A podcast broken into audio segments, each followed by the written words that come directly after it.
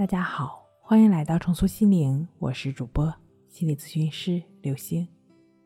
本节目由重塑心灵心理训练中心出品，喜马拉雅独家播出。今天要分享的内容是惊恐引发的失眠症。我的一位来访者普先生经历了这样一件事儿，让他再也睡不好觉。那天下班呢，他准备开车的时候，正好有一个东西。落在他的引擎盖上，他定睛一看，是只猫。猫没事儿，起身就跑开了，却把他吓了一跳，半天没缓过神来，心想着这高空坠物都是违法的，高空坠猫是不是也得追责啊？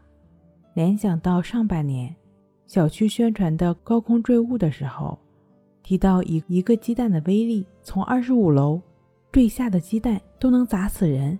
想到这里，更是吓出一身冷汗。自己仿佛是从猫那借了一条命才躲过一劫的。从那以后呢，卜先生开始睡眠不好，就连做梦都是各种高空坠物砸向自己的场景。但由于工作太忙，孩子太小，他没有太多时间料理自己，睡不着就吃片安眠药，也就勉强睡了。直到一个周末早上，窗外的鸟叫声把他吵醒。他就觉得异常的烦躁，他就用被子蒙上头继续睡。毕竟周末对他来讲是难得可贵的补觉期。虽然噪声小了不少，但是被吵醒的烦躁夹杂着翻来覆去的睡不着，让他火腾腾的往上冒。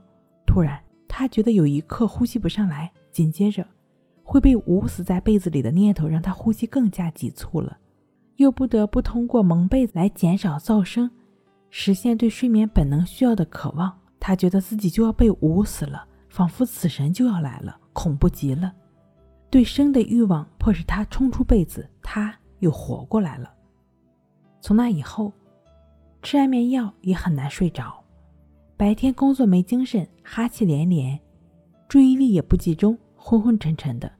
工作的间隙都在担心今晚能不能睡好，可是，一下班到家，不是孩子闹，就是老婆吵。想早点睡根本就不可能，经常是好不容易能有机会十点之前躺下了，翻来覆去的却睡不着了，烦躁至极。在安眠药一片又一片的催生下，唯有要被捂死了的死神的恐怖的想法缠绕着他。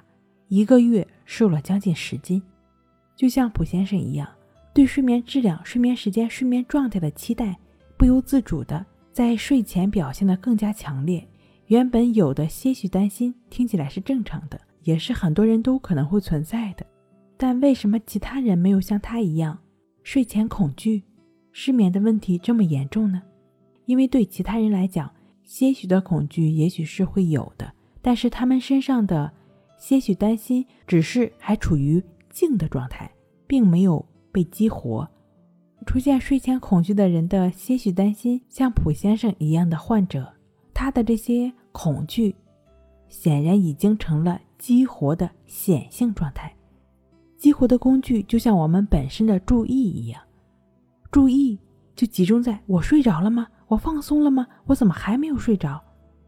当我们大脑得到了类似的信号之后，大脑神经递质就被激活了，有点像小学生得到通知说领导要来视察，虽然没有说要视察什么，孩子就已经活跃起来。给学校打扫卫生的，更新教室文化墙的，活跃起来的交感神经，自然会被身体处于清醒状态，尤其是情绪，注意便会引起睡前恐惧等感觉更加的敏锐。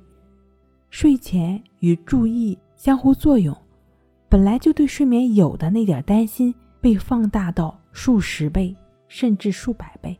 那如何消除这种对睡眠的恐惧和担心呢？你需要首先撤除对睡眠的注意，不去管它，不去理它。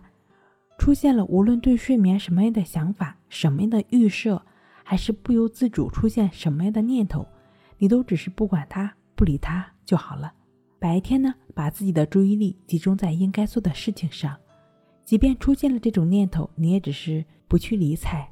晚上睡觉之前，你可以通过静坐观息法。帮助自己来扫除这些心理垃圾，然后呢，再通过静卧关系法帮助自己安然入睡。睡不好，学关系，关系五分钟等于熟睡一小时。好了，今天跟您分享到这儿，那我们下期再见。